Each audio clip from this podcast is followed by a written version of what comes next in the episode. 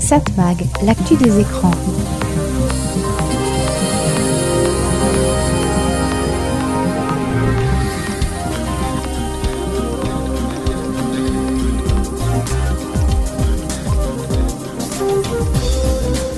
Hello, bonjour, très heureux de vous retrouver. C'est Serge Surpin qui vous propose, comme chaque semaine sur cette fréquence, SatMag. SatMag, c'est l'actu des médias, l'actu de la communication, l'actu des écrans. Donc on parlera beaucoup communication, écran, médias, logique. Hein. Au sommaire cette semaine, on va parler de, de radio, radio et contenu. On évoquera les podcasts. Comment passer à côté du sujet Hanouna, Hanouna et l'ARCOM Problème euh, crucial en ce moment. FS Present et Mediapart, c'est très important, ça concerne la démocratie. Disney change de patron et l'ancien revient. Voilà, ça fait partie des sujets qu'on va essayer de traiter cette semaine et peut-être d'autres si on en a le temps. Et puis évidemment, on évoquera les audiences de la télévision la semaine dernière. Satmag, l'actu des écrans.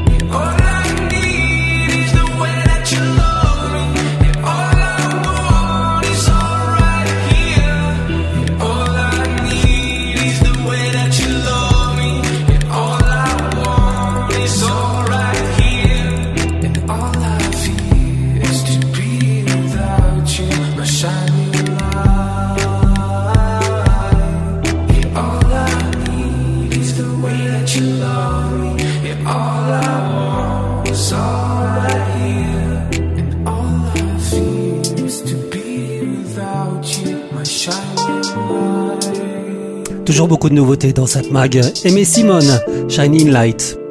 Cette mag, l'actu des médias. Allez, il est temps d'aller faire un petit tour du côté de l'histoire de la télévision avec notre ami Christian Dauphin. Nous avons le contrôle total de l'émission. Pour l'heure qui vient, asseyez-vous tranquillement. Nous contrôlerons tout ce que vous verrez et entendrez. Vous allez participer à une grande aventure et faire l'expérience du mystère avec la formidable aventure de la télé. Pierre Lazareff. Pierre Desgros, Pierre Dumaillet et Igor Barrère vous proposent cinq colonnes à la une.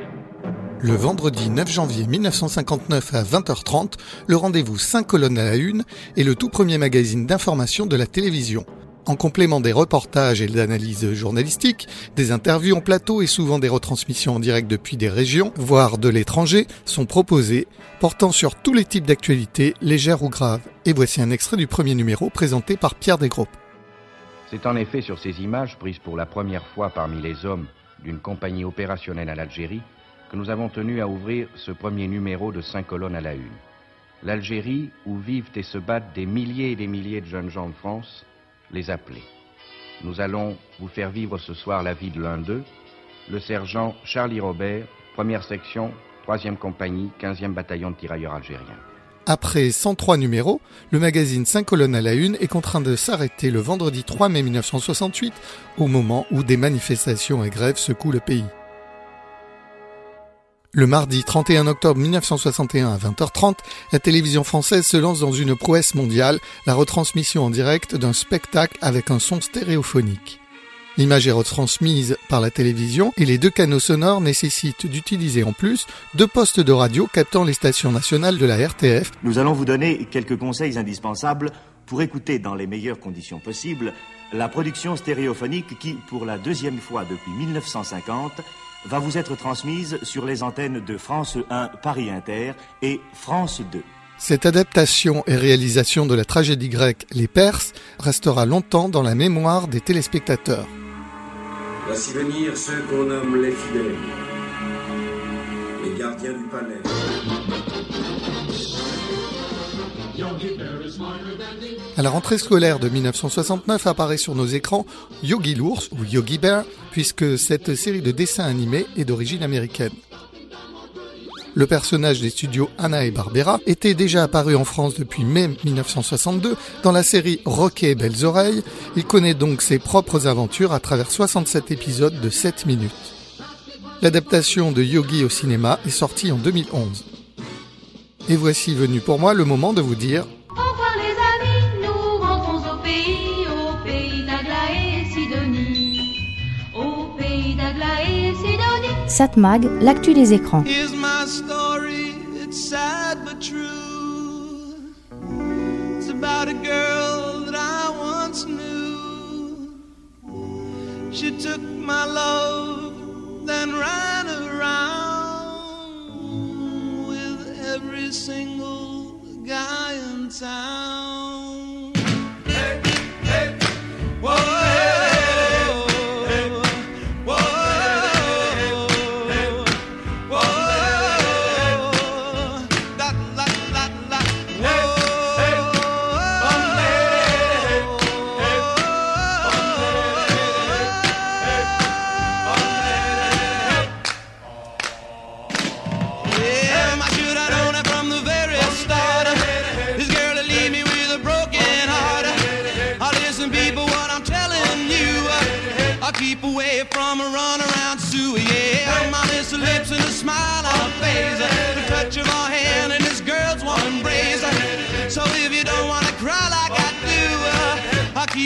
from a runaround sewer.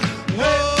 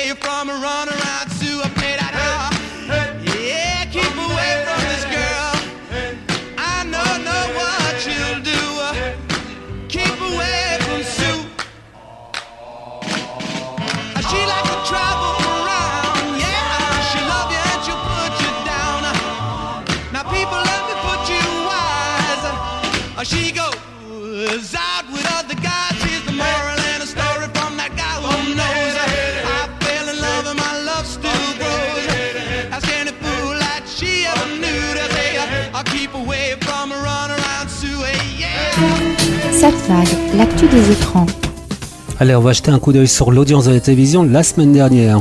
Autrement dit pour la période du 14 au 20 novembre. Ce sont des chiffres publiés par Médiamétrie et analysés en collaboration avec nos confrères de Halifax. Déjà, on remarque que vous regardez la télévision en moyenne 3h36 par jour. Une petite augmentation de 2 minutes en une semaine. TF1 est à la hausse. TF1 est à 18,5% de part d'audience. La chaîne progresse en journée, portée par le début de la Coupe du Monde du football au Qatar. Dimanche, la cérémonie d'ouverture a été suivie par 4 200 000 téléspectateurs. Et le premier match Qatar-Équateur a fédéré 5 100 000 téléspectateurs. Sur la tranche 15h30-19h, la chaîne progresse de 14,2 points. Elle est à 30,4% de part d'audience. Vendredi, l'édition 2022 des Energy Music Awards a rassemblé 3 500 000 téléspectateurs avec une part d'audience de 17,6%, signant à nouveau son plus petit score historique. M6 8,5%. M6 est stable. Cette stabilité se retrouve sur toutes les cases de la journée. Si la France a un incroyable talent, progresse légèrement, 3 300 000 téléspectateurs, Lego Master recule avec 7,9% de part d'audience. France 2, France 2 est à 13,9% de part d'audience. France 2 cède de 0,6 points en une semaine. La journée progresse un peu de 0,8 points, notamment grâce au match de rugby France-Japon, diffusé dimanche après-midi, vu par 4 300 000 téléspectateurs. Samedi, le Club des Invisibles a été vu par 1 750 000 téléspectateurs. Ça n'a pas tenu la comparaison avec le match amical France-Afrique du Sud de la semaine précédente. Le petit lancement aussi pour hier, aujourd'hui, demain, le nouveau talk de Laurent Ruquier, suivi seulement par 1 150 000 téléspectateurs. C'est vraiment très faible, 6,2% de part d'audience. France 3 en recul aussi, France 3 à 9,6%, moins 0,3 points. Les journées stables, le prime time est aussi stable, mais enfin avec une petite baisse de 0,1 point. A noter que le prime time final de Plus belle la vie a été regardé par 2 800 000 téléspectateurs, par d'audience 14%. France 5 des bons chiffres, 3,8%, plus 0,2 en une semaine. Arte signe la plus forte progression de la semaine, plus 0,4 points. Arte est à 3,2%. La chaîne culturelle est stable en journée mais progresse en access, surtout en prime time d'ailleurs. Elle le doit notamment à la fin de semaine avec le documentaire Les parcs nationaux américains, 5% de part d'audience, et le téléfilm Victime du silence, 5,6% qui a été diffusé vendredi. Le western Sierra Torride monte dimanche à 8,4% de part d'audience, 5 800 000 téléspectateurs, donc pour Arte de très bons chiffres. Du côté de l'agrégat TNT, TMC reste leader et progresse de 0,2 points. TMC est à 3,5% de part d'audience, devant C8 à 3,2 qui progresse pourtant de 0,2 points et W9 stable à 2,3% de part d'audience. Donc comme je vous ai dit, Arte est la chaîne qui progresse le plus cette semaine, plus 0,4 points. A l'inverse, France 2 est la chaîne qui perd le plus cette semaine, moins 0,6 points. Si on regarde les résultats par groupe hors chaîne d'infos qui ne sont mesurés qu'une fois par mois, Groupe France Télévisions est à 27,3% de part d'audience, moins 0,6 points en une semaine. Par contre, Groupe TF1, 25,2, est à plus 0,5 en une semaine. Groupe M6 est stable. Groupe M6 est à 13,8% de part d'audience. Voilà, c'était donc les chiffres d'audience de la télévision la semaine dernière, autrement dit pour la période du 14 au 20 novembre, des chiffres publiés par Médiamétrie et analysés en collaboration avec nos confrères de Satellifax. Satmag, l'actu des médias.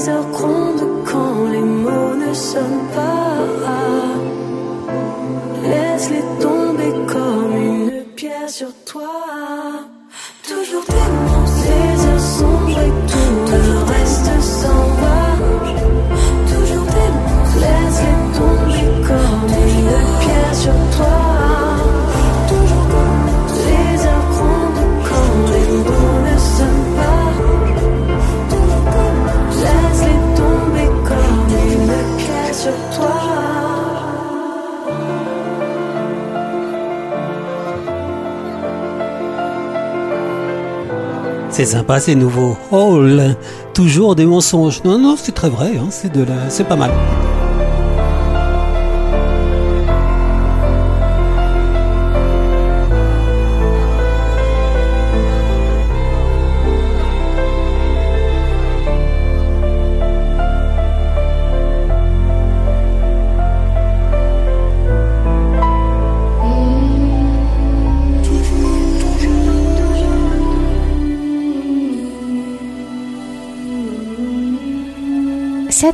L'actu des médias. Connaissez-vous les Festresent C'est le fait de vouloir cacher quelque chose et à ce moment-là, ça le rend encore plus visible. Ça a été le cas de Barbara Streisand, la chanteuse, qui avait voulu interdire la publication de photos de sa maison. Résultat, beaucoup ont cherché à voir cette photo, qui est devenue ensuite ultra connue. Si Barbara Streisand n'avait rien fait, personne ou presque ne s'y serait intéressé à sa maison. Tout cela pour dire que très souvent, vouloir cacher une info tente à la rendre encore plus visible. D'où le fait qu'on conseille généralement aux personnes concernées par une information de ne rien faire et laisser passer l'orage comme on dit. On sait qu'une info en chasse une autre, ce qui indispose sera vite oublié. Sauf si on montre que cela nous embête et à ce moment-là, bien au contraire, ça prouve qu'il y a quelque chose à savoir. On voulait nous le cacher. N'importe quel expert de communication de crise connaît cela. Mais ce principe n'est pas toujours vrai. Parfois, ne rien dire tendrait à faire penser que l'on a quelque chose à cacher, c'est l'inverse. Et certains ont une tendance à vouloir insister pour obtenir plus d'infos. Ça fait penser un peu à ces politiques qui refusent de répondre à des questions de journalistes. Et cela alors qu'ils sont filmés. Ils apparaissent alors comme des personnes pas très sympathiques, pas bien du tout. Et quand c'est Élise Lucet qui vient vous poser des questions auxquelles vous refusez de répondre, l'effet est immédiat, c'est nul même si on peut comprendre le principe qu'on ait le droit de ne pas répondre à des questions de journalistes. Et ça rappelle aussi par exemple l'affaire Giscard d'Estaing avec les diamants. Il avait estimé que le dédain était suffisant pour ne pas répondre aux questions des journalistes. On a vu ce que ça a donné. Mais donc, l'effet stressant. Pourquoi je vous parle de cela? Le site Mediapart s'est vu interdire par un juge la publication d'un article concernant le maire de Saint-Étienne, soupçonné d'avoir organisé un chantage à la sextapes vis-à-vis d'un de ses opposants politiques. Ça, on le savait déjà, mais Mediapart voulait sortir d'autres informations sur les pratiques politiques du maire. Un juge a bloqué la parution de cet article. Déjà qu'un juge interdise à un média de publier un article, et cela sans en connaître exactement le contenu, sans entendre les journalistes pour connaître leur point de vue, ça c'est détestable pour tous ceux qui considèrent que c'est remettre en cause la liberté de la presse. Récemment, le patron d'Altis, Patrick Drahi, avait fait interdire par la justice à un site internet de publier un article basé sur des informations que l'homme d'affaires qualifie comme informations volées. Mais première remarque, est-ce voler une information que de révéler un fait délictueux, ou en tout cas pas moral? Et puis, là encore, effet stressant, on a su alors quelles étaient les informations qui étaient peut-être cachées et ce site était totalement inconnu. Il serait passé totalement inaperçu si l'homme d'affaires n'avait pas cherché à le bâillonner. Quand les juges censurent une information avant même l'apparition et sans en connaître le contenu, c'est très grave. Dans le cas de Mediapart, quoi qu'on pense de ce site, les informations, les reportages qu'il a sortis sont toujours exacts, vérifiés. C'est parfois l'interprétation politique qui peut être contestée, mais ces journalistes ont le droit de faire leur travail. On sait que bien souvent le secret des affaires est l'outil utilisé pour tenter de bâillonner la presse. le juge se servant d'une procédure civile pas prévue dans le cas de la presse pour bloquer la publication d'un article de presse. En tout cas, Mediapart a fait appel de cette décision. C'est une bonne chose. Satmag, l'actu des médias. I've never seen you clear before.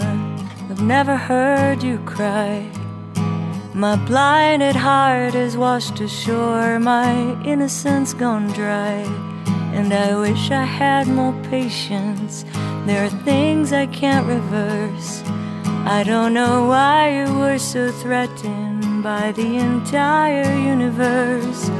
You were on fire, tainted in the sun. You ran against the raging wind, decadent and drunken with desire, fooling the love of everyone.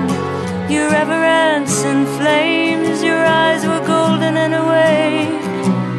You were on fire.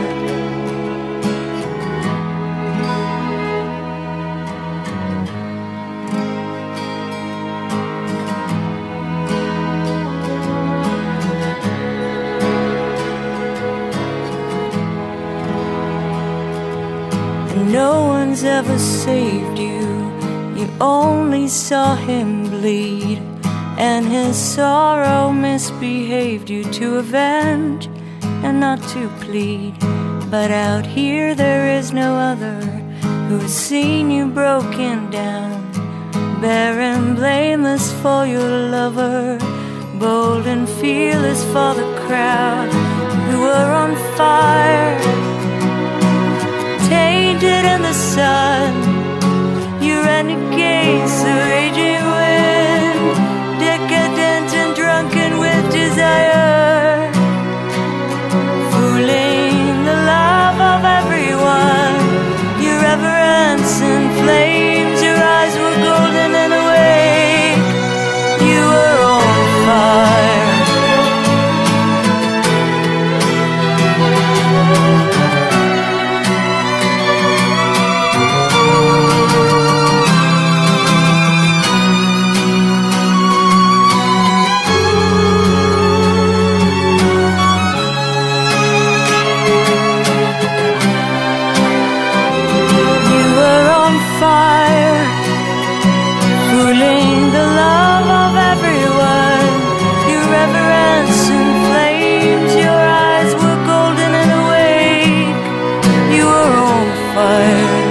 superbe, hein c'est le quatuor Debussy avec Kerenan. You were on fire.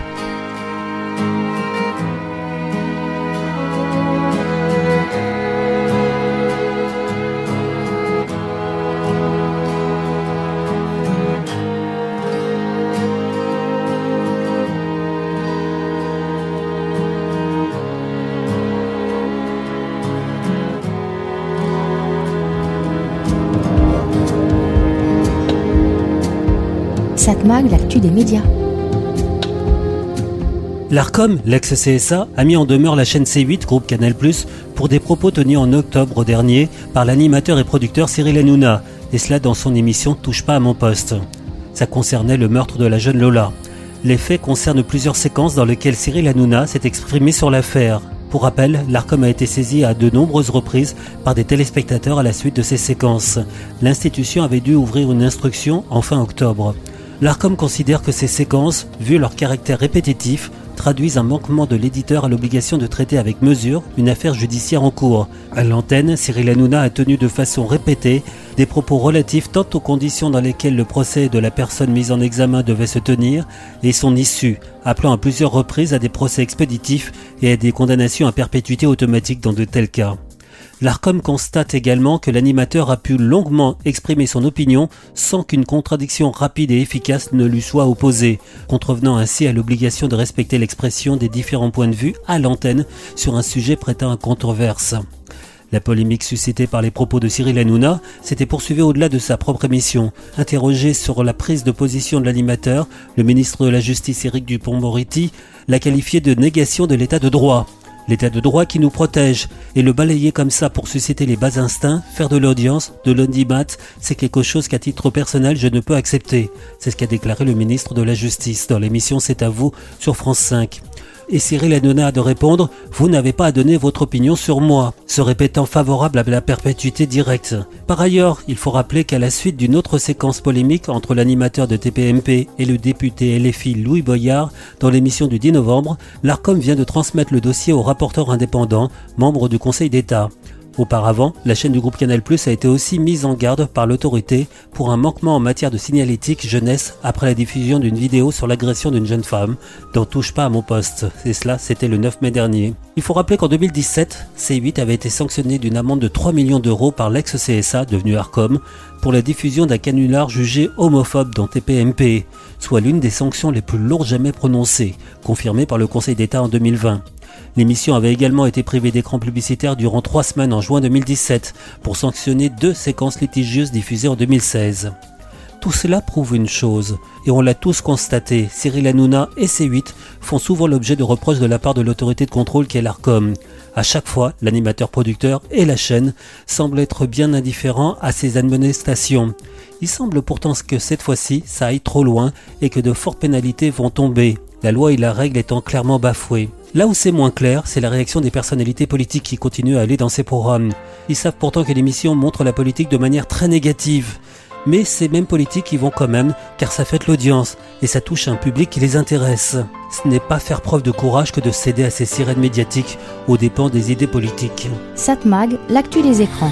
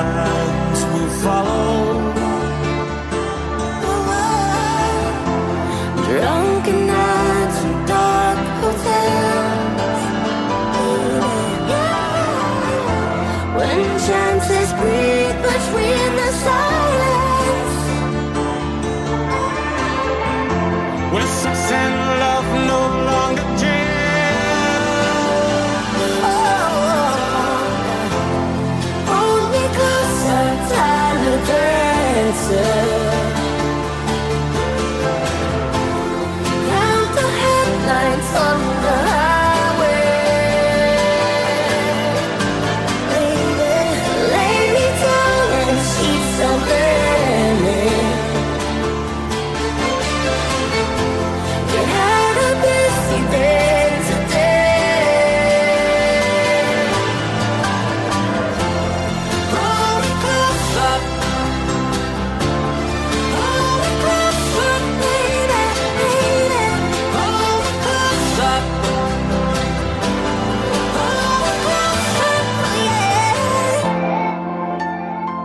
Elton John, Britney Spears, Hold Me Closer.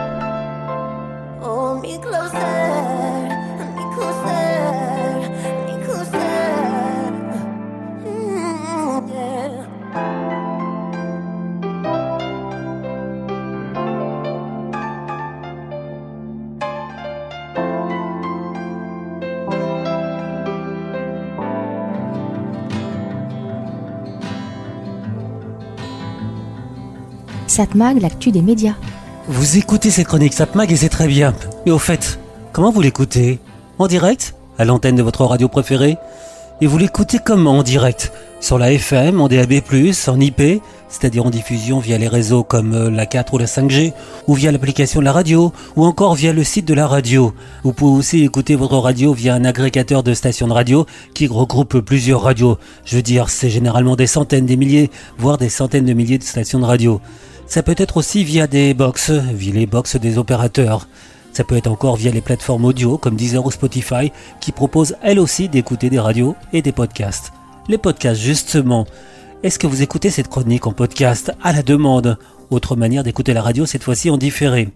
Pareil, les podcasts, on les retrouve un peu partout. En fait, je dis écouter la radio en podcast, et justement, les podcasts, c'est pas que de la radio. Ça peut être aussi des programmes natifs, faits pour être disponibles à la demande, et pas pour être diffusés à la radio. Et puisque je parle de radio, qu'est-ce que c'est la radio?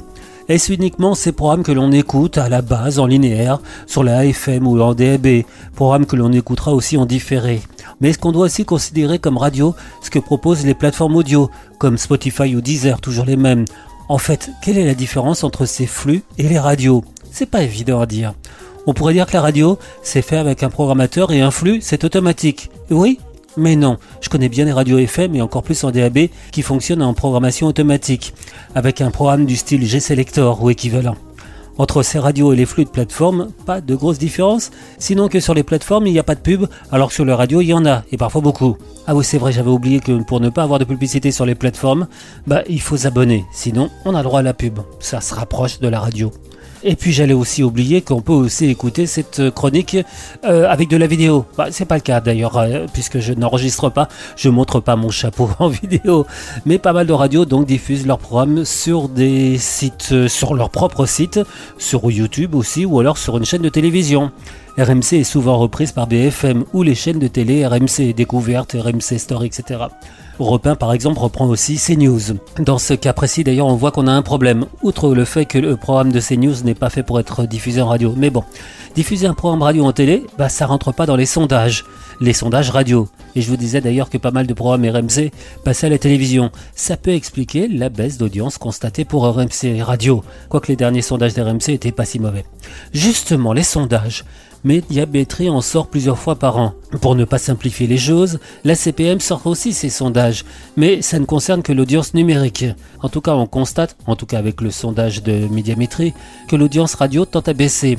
En 11 ans, on est passé de plus de 43 millions d'auditeurs en 2012 contre un peu plus de 39 millions aujourd'hui. En une décennie, la radio a perdu près de 4 millions d'auditeurs. Certains estiment que cette baisse est due au changement d'habitude des Français. Plus de télétravail, moins de déplacements. Et ça c'est important quand on sait que l'écoute de la radio passe beaucoup par la voiture. Mais en fait, cette baisse apparente de l'écoute de la radio est normale.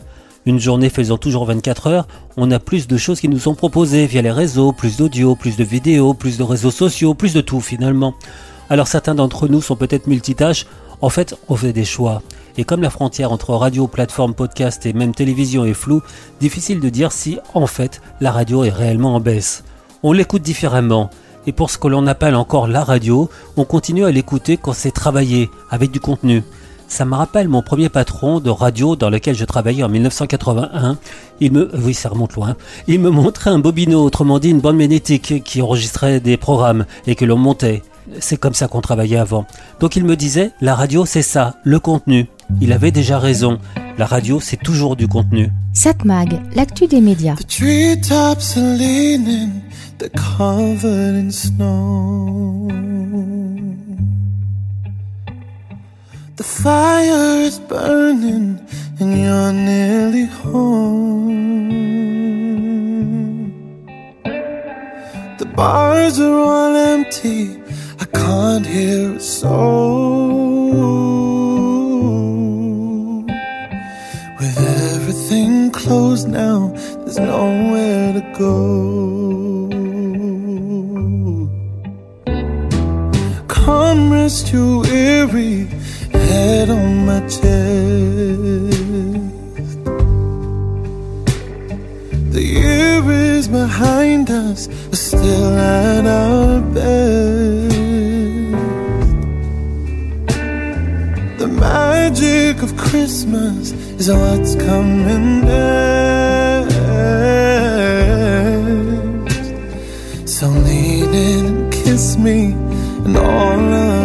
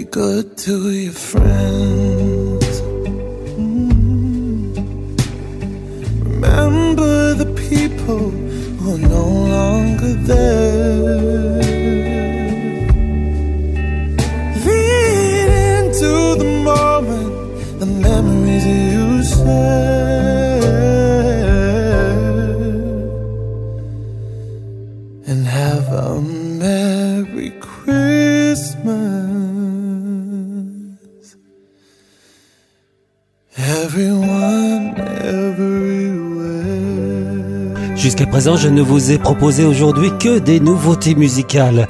Là, c'est Sam Smith, Night Before Christmas. Bon, on n'est pas exactement à la nuit Before Christmas, mais on n'est pas loin.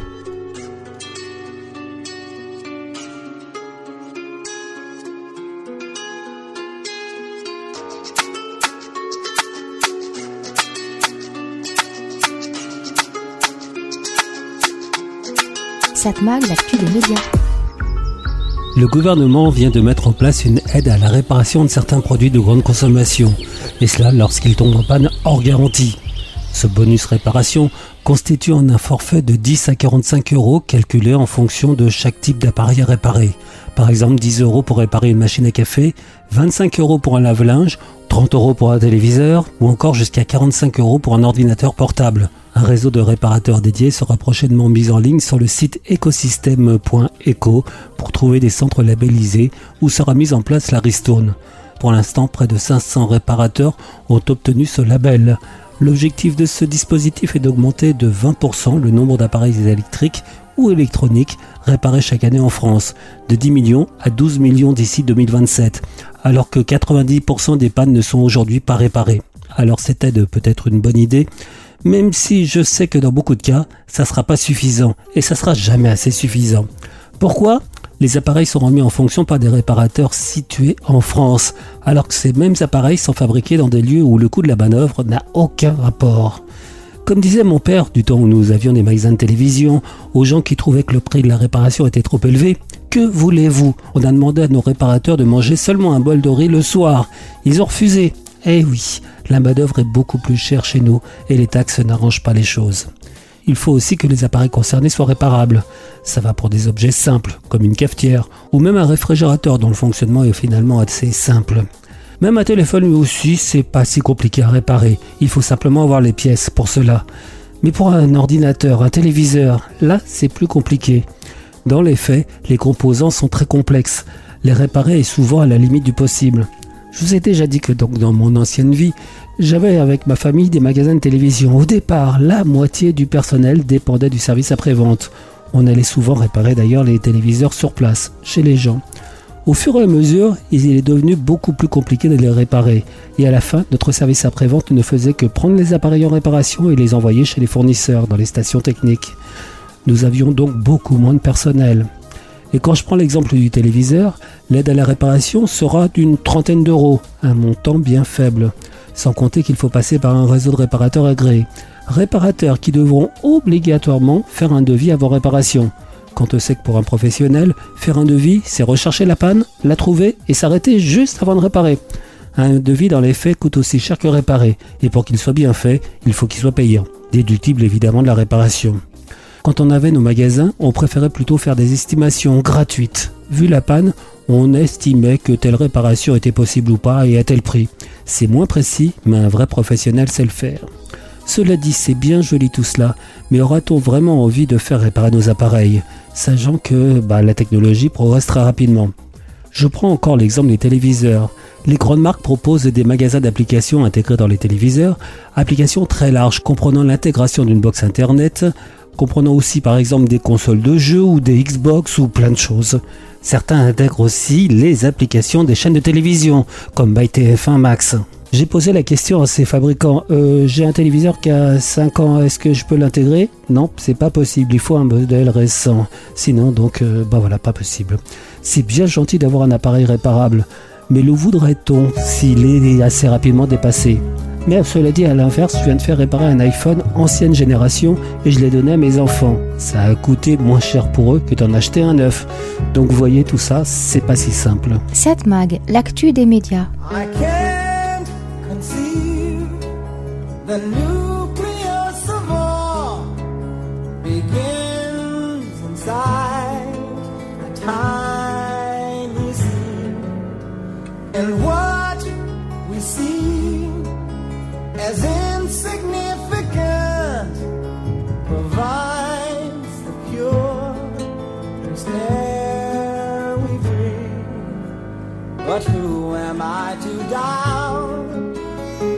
or question the inevitable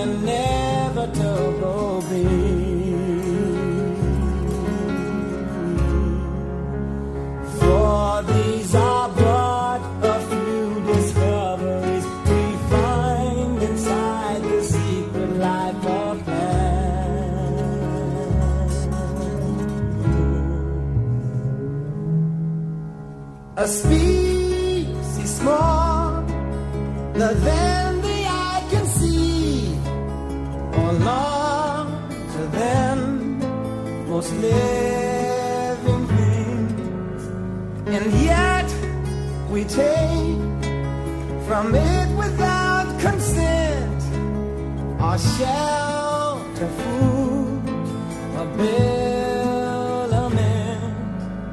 But who am I to doubt or question the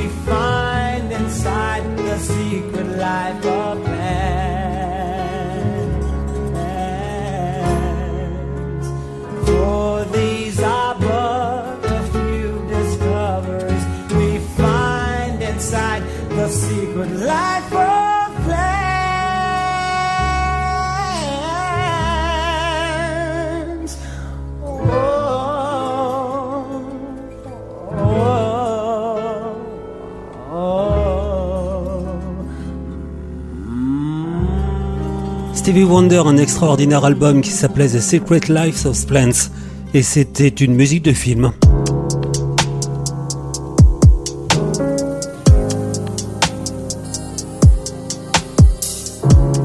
Satmag, l'actu des médias.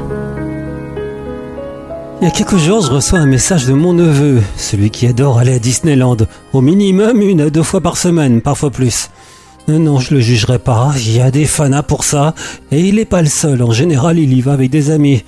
Donc c'est pas le seul fou, désolé. Comment on peut aimer aller autant de fois dans un parc d'attractions? Faire et refaire Space Mountain. Je dis cela, mais je sais même pas si ça existe encore, Space Mountain. Oui, je devrais vérifier sur internet, mais je dois d'abord écrire cette chronique avant d'aller perdre mon temps pour savoir si cette attraction existe encore. La dernière fois que j'y suis allé, c'était avec mes enfants, donc il y a... Oh, il y a très longtemps. Pourquoi est-ce que je vous parle de cela? Ah oui, je reçois donc un SMS de mon neveu, pardon, un message via WhatsApp. On a tant de méthodes pour recevoir un message aujourd'hui qu'on sait plus du tout par où il est passé. Euh, donc là, je crois que c'était WhatsApp. Donc ce message de mon neveu disait champagne. Et je lui demande pourquoi, parce que c'est pas vraiment le jour de mon anniversaire.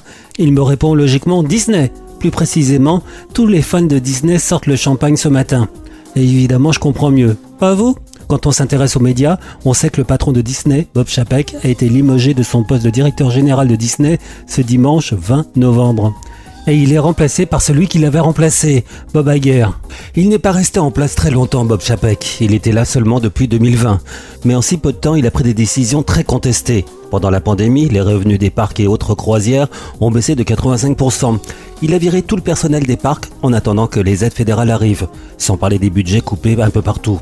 Il a fait déménager la branche Imagineering de Californie en Floride en ne donnant que trois mois de préavis au personnel. Il n'a pas soutenu ce que l'on appelle les cast members, les employés des parcs et magasins Disney, dans la problématique donc c'est gay. Mais dans ce dossier, il a aussi réussi à se mettre à dos Ron DeSantis, le gouverneur conservateur de l'État, qui n'aime pas ce que l'on appelle la culture woke à tendance gay, et qui a mis fin au statut administratif favorable dont bénéficiait le parc d'attractions Disney World depuis les années 60 dans cet État. Et puis il y a les activités vidéo du groupe qui marchent très moyennement. Disney la plateforme de vidéo à la demande concurrente de Netflix, a beaucoup d'abonnés, 164 millions, mais ce n'est pas demain qu'elle deviendra bénéficiaire. Au total, Disney a perdu 1,5 milliard de dollars en un an avec cette activité. Pas bon pour l'action Disney qui a fortement chuté et ça les actionnaires ils aiment pas ça du tout. Mais si mon neveu est très content du départ de Bob Chapek, c'est qu'il estime que les clients fidèles n'étaient plus vraiment favorisés. Bob Chapek s'était même moqué des fans de Disney. Ne pas fidéliser sa clientèle c'est une erreur. Faire passer les financiers avant le créatif, ça le fait pas. Résultat, alors qu'il avait été renouvelé à son poste à l'été dernier, Bob Chapek vient de démissionner et il est donc remplacé par celui qui l'avait remplacé, Bob Iger, qui avait dirigé l'entreprise Disney de 2005 à 2020 et qui avait fait de Disney une société à succès. Bob Iger a deux ans pour redresser la boîte. Sérieusement, Bob Iger devra aussi décider si le développement du cinéma Disney se fait au détriment des sorties en salle de cinéma. Et ça, c'est une question cruciale. Satmag, l'actu des écrans?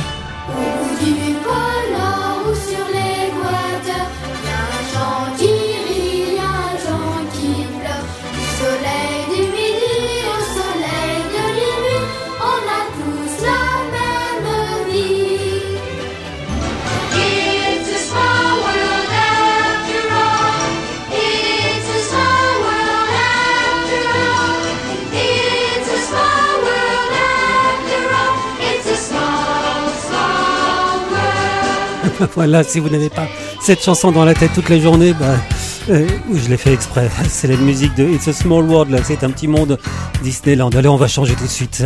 Tina Turner.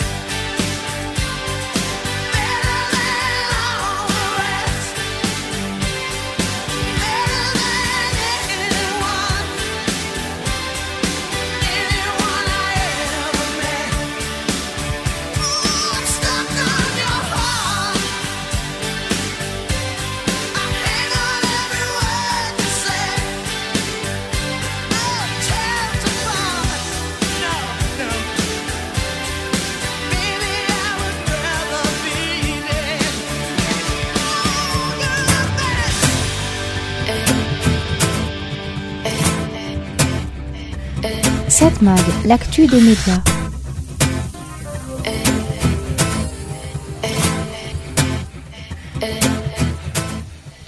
« 196 millions de podcasts ont été écoutés et téléchargés dans le monde, dont près d'un quart hors de France. Chiffre qu'a mesuré Médiamétrie. Chiffre qui ne concerne que les abonnés à cette mesure, autrement dit des radios, à l'exception de France Télévisions, gros producteur aussi de podcasts depuis quelque temps. Première chose, le programme qui a été longtemps le plus podcasté de France, évidemment les grosses têtes, un programme d'RTL, eh bien, ce mois-ci, il a été dépassé par un programme de RMC. Eh oui. Enfin, cela dit, c'est pas n'importe quoi. Ça concerne le foot, l'after-foot, exactement. Et juste avant la Coupe du Monde, on peut le comprendre. Troisième dans ce classement des podcasts les plus écoutés, on de la raconte. C'est sur Europe 1. Comme quoi, cette radio peut encore créer des programmes qui sont beaucoup plus écoutés en podcast que sur son antenne. Il est intéressant de remarquer que les programmes de France Télévisions sont pas mal écoutés aussi en podcast. Et on peut même dire ils sont de plus en plus écoutés. En un an, ils ont plus que doublé. Un programme comme C'est dans l'air est à la 15e place des programmes les plus écoutés. Oui, C'est dans l'air, l'émission de France 5, que vous pouvez donc écouter en podcast, tout comme La Grande Librairie ou Les Maternelles. Au total, les programmes de France Télévisions ont généré plus de 4 830 000 écoutes. C'est énorme. Bon d'accord, on est loin de France Inter qui a cumulé les 48 millions de téléchargements et France Culture, plus de 35 millions. Au total, Radio France a cumulé plus de 92 millions de téléchargements de podcasts. Là encore, c'est énorme. À noter que très souvent, Radio France utilise ses podcasts pour une diffusion ultérieure. Ils sortent d'abord le podcast et ils le diffusent après, généralement pendant les vacances. Ça permet de remplir les grilles, il n'y a pas de petites économies. Il est dommage que les podcasts d'Arte ne soient pas officiellement mesurés par Médiamétrie ou par d'autres instituts. La chaîne affirmait qu'en 2021, elle générait 1 500 000 écoutes. C'est pas mal pour cette chaîne de télévision culturelle. Il est vrai qu'ils ont créé Arte Radio. En fait, des programmes que l'on écoute à la manière des podcasts, à volonté. Créé en 2002, on peut dire qu'Arte Radio est un succès, d'autant plus que le positionnement d'Arte Radio n'est pas évident. C'est créer un magazine sonore résolument anticommercial et même anticulturel, pour parler différemment de la société, de politique, de création et d'intimité. À noter aussi que certaines chaînes de télévision se veulent être aussi des chaînes de radio. Ainsi par exemple BFM Business, qui est à la fois une chaîne de radio une chaîne de télévision. Et le groupe Altis a aussi développé le concept avec BFM TV, oui, la chaîne d'information, qui est désormais diffusée en national sur les réseaux en DAB+. Et puis il y a aussi RMC dont pas mal de ses programmes passent à la télévision la frontière entre la radio et la télévision est décidément de plus en plus ténue. Tout ça pour dire que la radio, désormais, ça ne s'écoute plus seulement en direct, mais aussi souvent en différé, que ça soit avec ou sans image. Et oui, tout change. Qu'est-ce que vous voulez, c'est comme ça? Satmag, l'actu des écrans.